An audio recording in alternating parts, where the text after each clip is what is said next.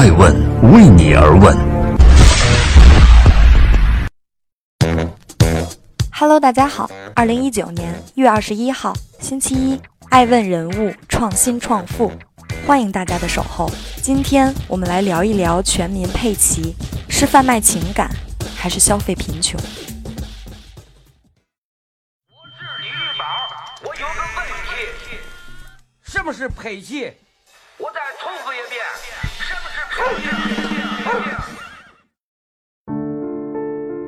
小猪佩奇过大年贺岁档的宣传片《啥是佩奇》形成了病毒式的传播，这个粉红色的社会人再一次刷屏了。仅仅六分钟的短片，讲述了一个非常简单的小故事。因为孙子在电话里说，过年最想要的礼物是佩奇，生活在农村的爷爷李玉宝便开始了寻奇之旅。花猪、网红、洗发水、跳棋。在一通迷迷糊糊的找寻之后，老人靠着几句听来的描述，用鼓风机自制了一个超硬核佩奇，最终把宝贝拿到城里送给了孙子。这么简单的一个故事内容，达到如此火爆的程度，靠的是啥？欢迎继续聆听《守候爱问人物》，爱问人物创新创富，配角是流量明星。主角是中国故事。啥是佩奇？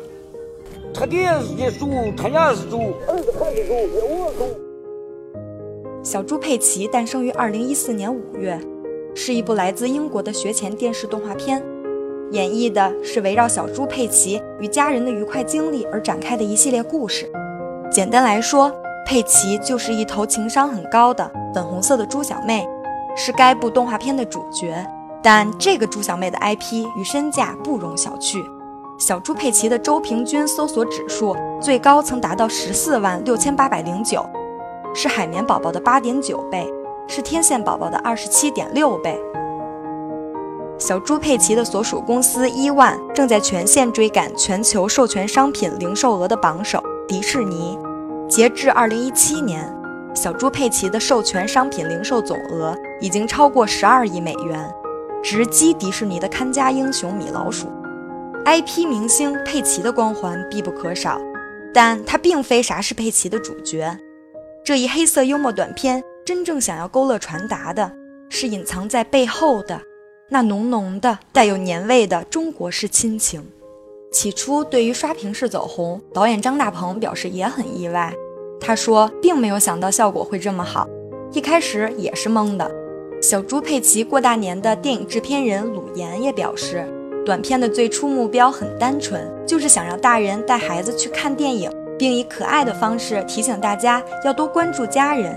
至于走红，他分析称，是由于抓住了时间点。正是由于春节将至，回家过年的主题才会格外扣人心弦。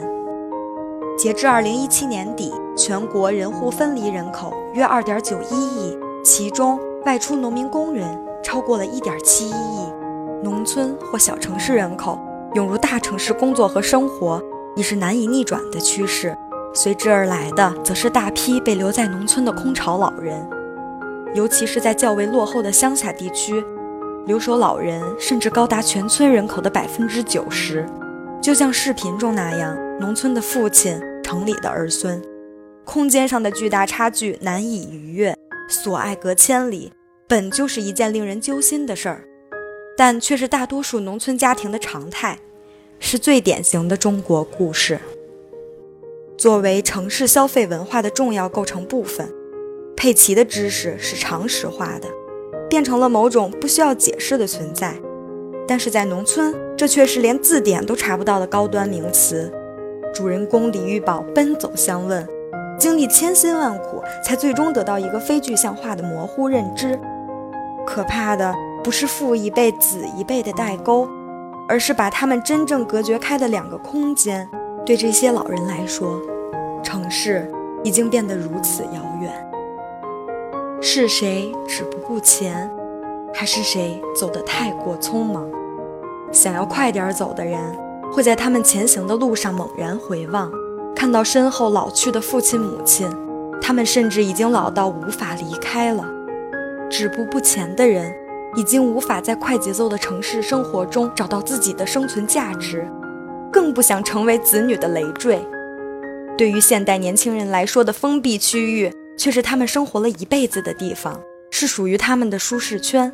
在那里，他们拥有除儿女以外的全部人生，那是他们的家，就像是被留下的孤岛，已经丧失了踏出去的全部勇气与激情。于是，一年中最隆重的活动，只是等你回来过年，余生的全部意义，只剩下了等你回家。曾几何时，年幼的我们是否也曾视他们为英雄？即使是如今最出色的女强人，小时候也有过长大了要嫁给爸爸的可爱梦想。可是现在，我们留给他们最多的，却只是背影。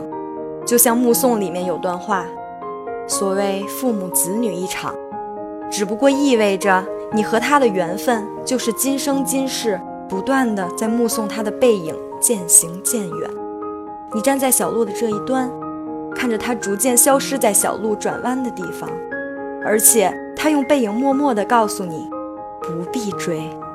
虽然有人诟病啥是佩奇塑造了一个完全封闭的、丧失话语权的农村，也有人质疑夸大了城乡之间的鸿沟，但这之中的确是有两个不容忽视的客观事实：第一，较为落后的农村老人的确就是这样无能为力。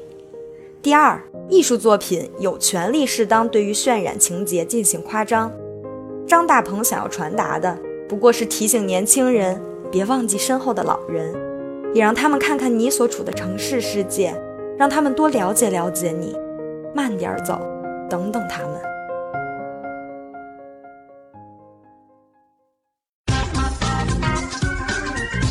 欢迎继续聆听《守候爱问人物》，爱问人物，创新创富。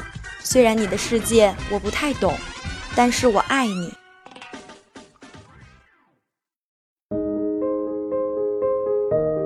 爷爷不懂什么是佩奇，是啥是佩奇？故事发生的导火索，空间上的差距已经足以冲淡感情，代际上的差异就使感情维系变得难上加难了。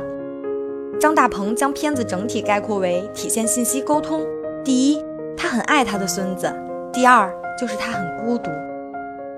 张大鹏是一个拍摄广告出身的导演，在接受采访时，虽然他拒绝承认这是一条广告片，但其商业价值是不可否认的。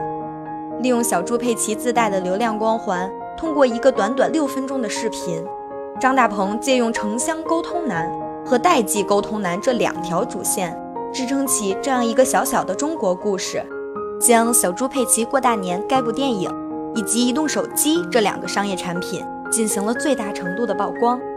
正如冷松所言，佩奇这一卡通人物选得好，是一种熟悉嫁接陌生。佩奇对于城市的年轻人而言是熟悉的卡通人物，而对于农村和老人而言是陌生的事物，正好形成了对本片的悬念架构。熟悉嫁接陌生，刚好能弥补这种天然的代际沟通障碍。佩奇不仅仅是一个剧情设置。更是一个连接三代人沟通的符号象征。短片中感触最深的是李玉宝终于准备好给孙子的礼物，跑到大山外边寻找信号，给儿子打电话问：“你什么时候带天天回来呀？”然而却听到儿子说不回来了那一幕。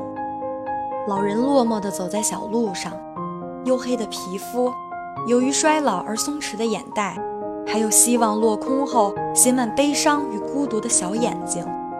转瞬之间，又看到儿子来接自己回城里过年。虽然嘴上傲娇地说不去，但急匆匆的就回家收拾行李去了。李玉宝的心中，盼了一年的儿孙总算能见到了。在外打拼的儿子开车回家来接自己，也是挺洋气的。城里的花花绿绿，还能让自己回村子里吹上一阵儿。但最让李玉宝高兴的是，自己亲手做的礼物。终于可以当面送给宝贝孙子了。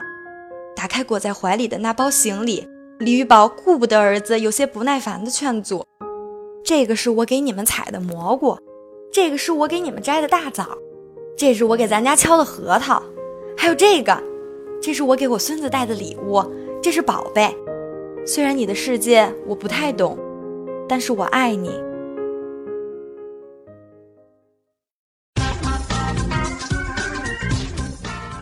继续聆听《守候爱问人物》，爱问人物创新创富，贩卖情感还是消费贫穷？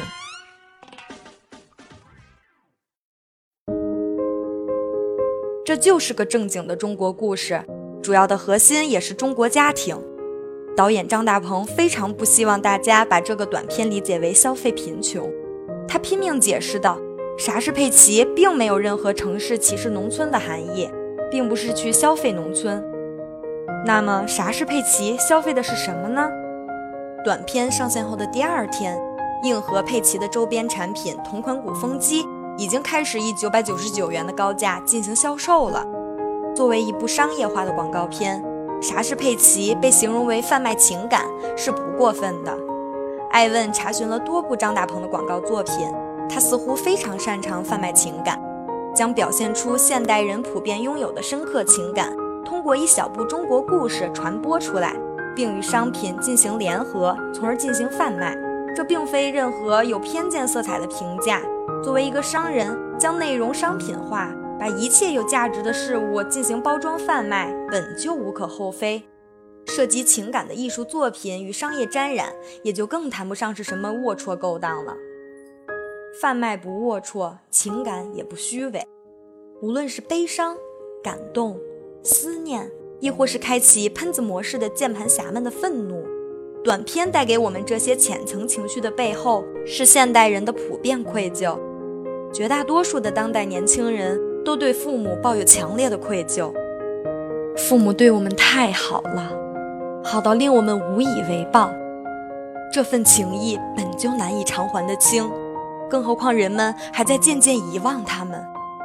遗忘是愧疚的最根本原因，麻木是愧疚的概念宏观升级。张大鹏团队所消费的正是这份情感的亏欠。无论是艺术表现的中国故事，还是商业贩卖的情感世界，这类作品正在尝试去瓦解现代人的麻木外壳。这些麻木外壳，正是由于追求得不到而产生的疲惫，以及遗忘所拥有而产生的愧疚。但却也正是因为此般被消费，才暂时提醒了现代人内心中逐渐缺失遗忘的那部分。是否如此情愿被消费，或许不是我们真正想问的。这些麻木能否最终被成功击破？城乡与代际之间的交流障碍能否最终被克服，才是我们更应该深入思考的。